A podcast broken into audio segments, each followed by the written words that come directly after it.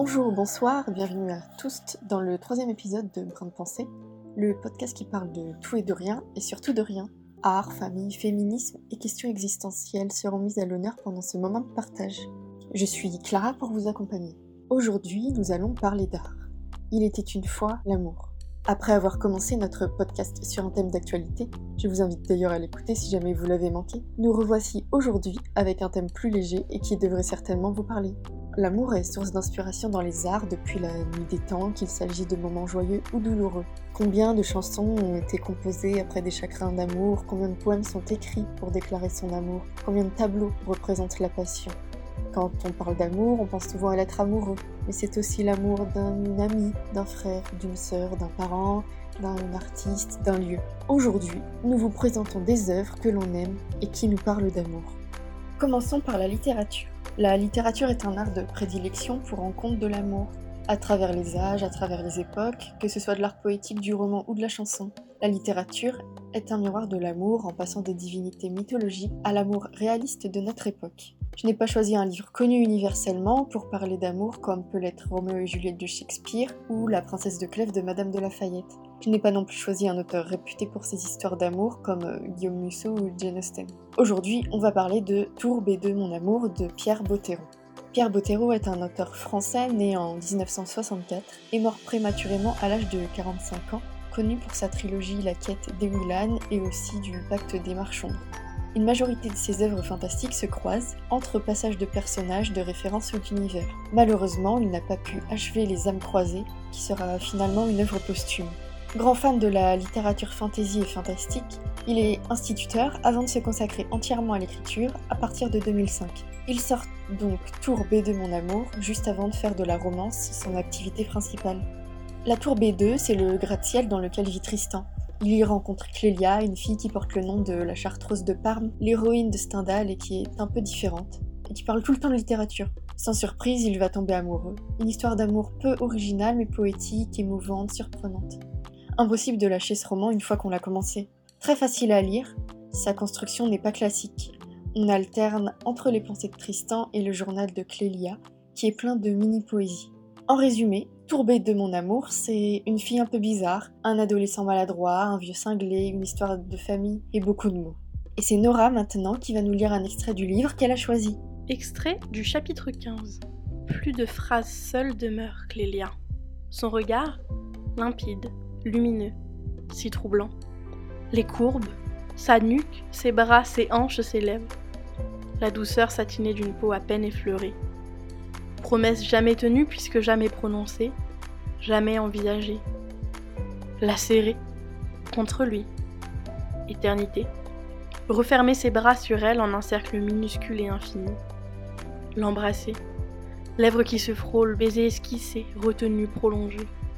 Doucement voir dans ses yeux gris s'éveiller une flamme étonnée, éblouie, fascinée, l'aimer. En vrai, sans limite, hors du temps. Désir, si fort, si douloureux, incompris, plaisir, solitaire. Merci pour cet extrait que je trouve très doux. Maintenant, place au cinéma. On a tous plus ou moins des films qui nous marquent, qui nous bouleversent des réalisateurs qui nous accompagnent, qui nous font rêver, qui nous font pleurer, qui disent quelque chose de nous. C'est pour ça que le choix d'aujourd'hui n'est pas anodin. Le film choisi parle bien entendu d'amour, mais il est aussi question de mettre en avant et en lumière un réalisateur. Ce réalisateur, c'est Xavier Dolan. À seulement 31 ans, il a déjà réalisé 8 films. Réalisateur, scénariste, acteur, doubleur et producteur canadien, il s'occupe aussi, entre autres, du montage de ses films, des costumes et de la direction artistique. Le film qu'il fait connaître en France, c'est Mommy, sorti en 2014. Le film est d'ailleurs récompensé au Festival de Cannes puisqu'il obtient le prix du jury. Toutefois, il a parfois du mal à se faire entendre du milieu du cinéma car il met le doigt sur des problématiques sociétales qui ont tendance à déranger. Le film que je vous présente est son dernier film, Mathias et Maxime, sorti en 2019. Mathias et Maxime font partie d'une bande d'amis qui se connaissent depuis leur plus tendre enfance. Un jour, Erika, l'une de leurs amies, réalise un court métrage et ils sont volontaires pour jouer dedans. Mais ce qui s'afface, c'est que les deux amis doivent s'embrasser. Ce baiser qui semble anodin confronte Mathias et Maxime dans leurs préférences, bouleverse l'équilibre de leur cercle social et de leur être tout entier. Ils sont déboussolés, l'un est cruel, tandis que l'autre ne peut plus penser à autre chose. Il est comme prisonnier et n'a qu'une seule idée en tête, partir loin. C'est ainsi qu'il se décide à partir en Australie pour passer à une autre vie. Et les spectateurs, lui, assistent à leurs angoisses et à leurs questionnements. Doux, parfois injustes, touchants, cyniques, brutaux, aimants, ils font face d'une manière différente à ce qui leur tombe dessus. On ne sait pas où ça va les mener, mais ce qu'on a envie de leur dire, c'est qu'ils sont libres de s'aimer. Alors si vous aimez les paysages québécois, l'automne, le Québec en automne, la bonne musique, les bandes de potes, si vous aimez être bouleversé, si vous aimez la vie, la joie, la peine, la colère, et surtout si vous aimez l'amour et l'amitié, alors ce film est pour vous. Passons maintenant à un peu de poésie. Ce coup-ci, je vais parler d'une œuvre, non pas d'un artiste, mais de deux. C'est un extrait du recueil Les Mains Libres de Paul Éluard et Manaret. Les Mains Libres est un recueil de poèmes et de dessins, publié pour la première fois en 1937. Les dessins ont été réalisés par le photographe surréaliste américain Man Ray et sont illustrés par les poèmes du poète français Paul Éluard. Le recueil a pour origine une forte amitié entre les deux artistes. Il a plusieurs thématiques comme la main, la femme, la couture et la liberté. Paul Éluard est un poète né à Saint-Denis en 1895. Il est connu également sous les pseudonymes de Didier Desroches et de Brun. Il épouse Nuche, modèle de Man qui dit d'elle que c'est l'égérie, la mascotte, la femme des surréalistes. Man lui, est un peintre, photographe et réalisateur de cinéma américain né en 1890 à Philadelphie. Il arrive à Paris en 1921 grâce à Marcel Duchamp. C'est là qu'il y rencontre des artistes surréalistes dont Paul Éluard. En 1936, il fait la connaissance d'une femme qui devient son amante, son modèle et sa muse. Inséparable, Man Ray l'introduit dans son cercle d'amis artistes et écrivains, adeptes du surréalisme, mouvement alors en vogue. Dans son autobiographie Autoportrait, Man Ray décrit le groupe constitué entre autres par Paul Éluard et son épouse Nuche. C'est ainsi que débute une histoire d'amour étroitement mêlée à une vie artistique intense au sein de la communauté surréaliste. Pour parler d'amour, j'ai choisi le poème Solitaire. Et on retrouve Nora pour nous le lire. J'aurais pu vivre sans toi, vivre seul. Qui parle Qui peut vivre seul Sans toi? Qui? Être en dépit de tout, être en dépit de soi. La nuit est avancée. Comme un bloc de cristal, je me mêle à la nuit. Merci Nora pour cette belle lecture. Paul Éluard retient dans ce poème, de ses deux mains entrelaçant un fil, le thème de la solitude, source d'angoisse dans toute l'œuvre du poète. Si dans le dessin les deux mains pouvaient suggérer l'isolement et la solitude, il s'agit de deux mains de femme. Or, dans le poème, l'adjectif solitaire qualifie le poète confronté à la solitude, à l'absence de la femme aimée, c'est l'autre dont il risque d'être séparé qu'il voit dans le dessin. Plus qu'une thématique générale, le titre appelle une voix, une voix solitaire, qui va ouvrir et fermer le poème avec le pronom je. Le poème est une sorte de dialogue, à la fois avec la femme aimée, toi, mais surtout avec lui-même. Dialogue intérieur sur la relation amoureuse. Et si le dessin ne vous suffit pas comme art plastique, n'ayez crainte. J'ai décidé de vous parler d'une sculpture aussi, pour cet épisode sur l'amour, un nombre incalculable d'œuvres sont possibles. Mais il me tenait à cœur de présenter des œuvres pas si connues que ça. Dans cette catégorie sur les arts plastiques, nous aurions pu parler du célèbre baiser de Klimt ou de la valse de Camille Claudel. Mais mon choix s'est porté sur une sculpture de Brancusi. Constantin Brancusi est un sculpteur roumain né en 1876 et naturalisé français à 76 ans. Il meurt 5 ans plus tard, à l'âge de 81 ans. Disciple de Rodin, précurseur dans l'abstraction sculpturale et la sculpture surréaliste, il est également photographe. De son vivant, il fait visiter son atelier, que vous pourrez d'ailleurs aller visiter une fois le confinement levé. Il se trouve sur la place du Centre Pompidou à Paris, où chaque œuvre est posée d'une manière particulière. En déplacer une, c'est pour l'artiste un désastre, une rupture dans l'harmonie. L'œuvre dont je vais vous parler s'intitule Le baiser. Il s'agit d'une série de 40 sculptures créées à partir de 1905 et qui devient un motif récurrent du sculpteur. Le baiser, taillé dans la pierre, représente un homme et une femme qui s'embrassent et qui s'enlacent. Les deux amants, à l'image de leur amour, acquièrent l'éternité grâce à la pierre qui les enveloppe. Rien jamais ne pourra alors les séparer. La particularité de cette œuvre est que, contrairement au, modelage habituel, Brancusi choisit de procéder par la technique de ce que l'on appelle la taille directe du matériau. C'est-à-dire que c'est un procédé archaïque et primitif qui privilégie le bloc original d'où surgit la forme. Les amants ne sont alors pas taillés avec des détails ni finement. Cette sculpture est à la fois amusante et douce. Cette sculpture est remplie d'amour. Pour terminer ce podcast, je vous présente la dernière œuvre qui est une chanson.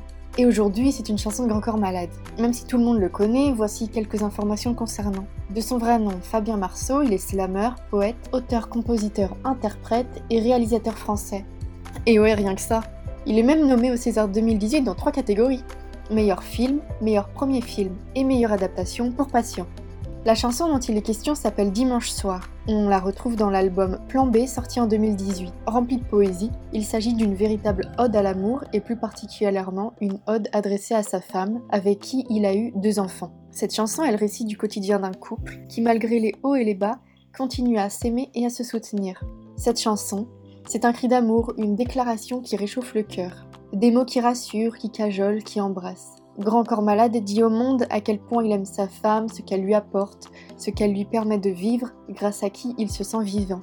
Grâce à elle, la tristesse, la mélancolie que chacun de nous peut ressentir le dimanche soir, lui il ne la connaît pas, il ne la connaît plus, parce qu'il sait qu'il n'est plus seul et que ce qu'il attend le lendemain est tout aussi beau que ce qu'il a déjà. Parce que ce qu'il attend, c'est retrouver l'amour de sa vie. Et que finalement, les défauts qu'il peut lui trouver, il ne les changerait pour rien au monde. Parce que ce qu'il aime chez elle, c'est tout ce qu'elle est, et parce qu'ensemble, ils ne sont plus qu'un. Et maintenant, je vous laisse quelques instants écouter la chanson. Il s'agit de la version acoustique, qui est encore plus belle à mon sens que la version euh, normale. Et je vous mets au défi de ne rien ressentir et de ne pas être ému.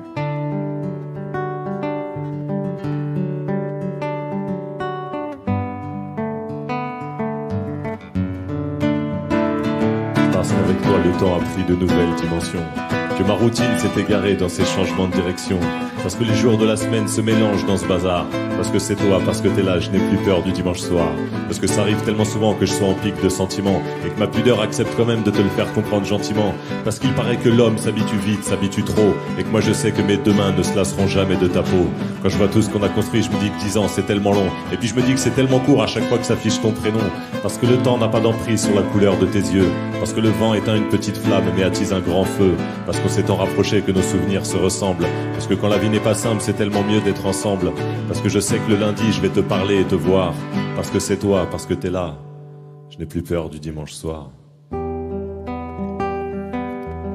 Je l'ai dans la tête comme une mélodie, alors mes envies dansent. Dans notre histoire, rien n'est écrit, mais tout sonne comme une évidence. Parfois, elle aime mes mots, mais cette fois, c'est elle que mes mots aiment. Sur ce coup-là, c'est elle qui a trouvé le plus beau. Parce que je te chante sur tes manies mais que je pourrais plus me passer d'elle. Parce que je me moque de tes défauts mais qui me sont devenus essentiels. Parce qu'avant de te regarder partir, je te vois te maquiller dans le miroir. Parce que c'est toi, parce que t'es là, je n'ai plus peur du dimanche soir. Parce qu'on est libre quand on est fort et plus fort que nos liens se soudent. Qu'une mauvaise passe devient alors moins profonde que le creux du coude. Parce que tous les nuages du monde n'empêchent pas les pleines lunes. Et qu'à chaque fois qu'elle brille, c'est nos débuts qui se rallument. Parce que tu sais ce que j'aime, parce que je sais ce que tu veux, et que c'est quand même une première fois dès qu'on est seuls tous les deux. Parce que 120 mois plus tard, je viens encore juste de te rencontrer, parce que tu es mon plan A, et que tu seras aussi mon plan B. Après dix ans d'un beau voyage où je me rappelle de chaque seconde, après dix ans qui ont vu naître les quatre plus beaux yeux du monde, c'est toi qui as trouvé le plus beau thème de notre histoire. Parce que c'est toi, parce que t'es là, je n'ai plus peur du dimanche soir. Je l'ai dans la tête comme une mélodie alors mes envies dansent. Dans notre histoire, rien n'est écrit, mais tout sonne comme une évidence. Parfois, elle aime mes mots, mais cette fois, c'est elle que mes mots aiment. Et sur ce coup-là, c'est elle qui a trouvé le plus beau thème. Vraiment, cette musique me touche énormément et on va s'arrêter ici pour aujourd'hui. Comme ça, vous allez pouvoir regarder Mathias et Maxime ou encore aller bouquiner un peu. Et si vous allez travailler, bon courage et bonne journée. N'oubliez pas que vous pouvez retrouver toutes les œuvres dans la description du podcast que vous pouvez écouter sur YouTube, Castbox ou encore notre site internet. Et n'oubliez pas de laisser un brin de pensée dans l'espace commentaire.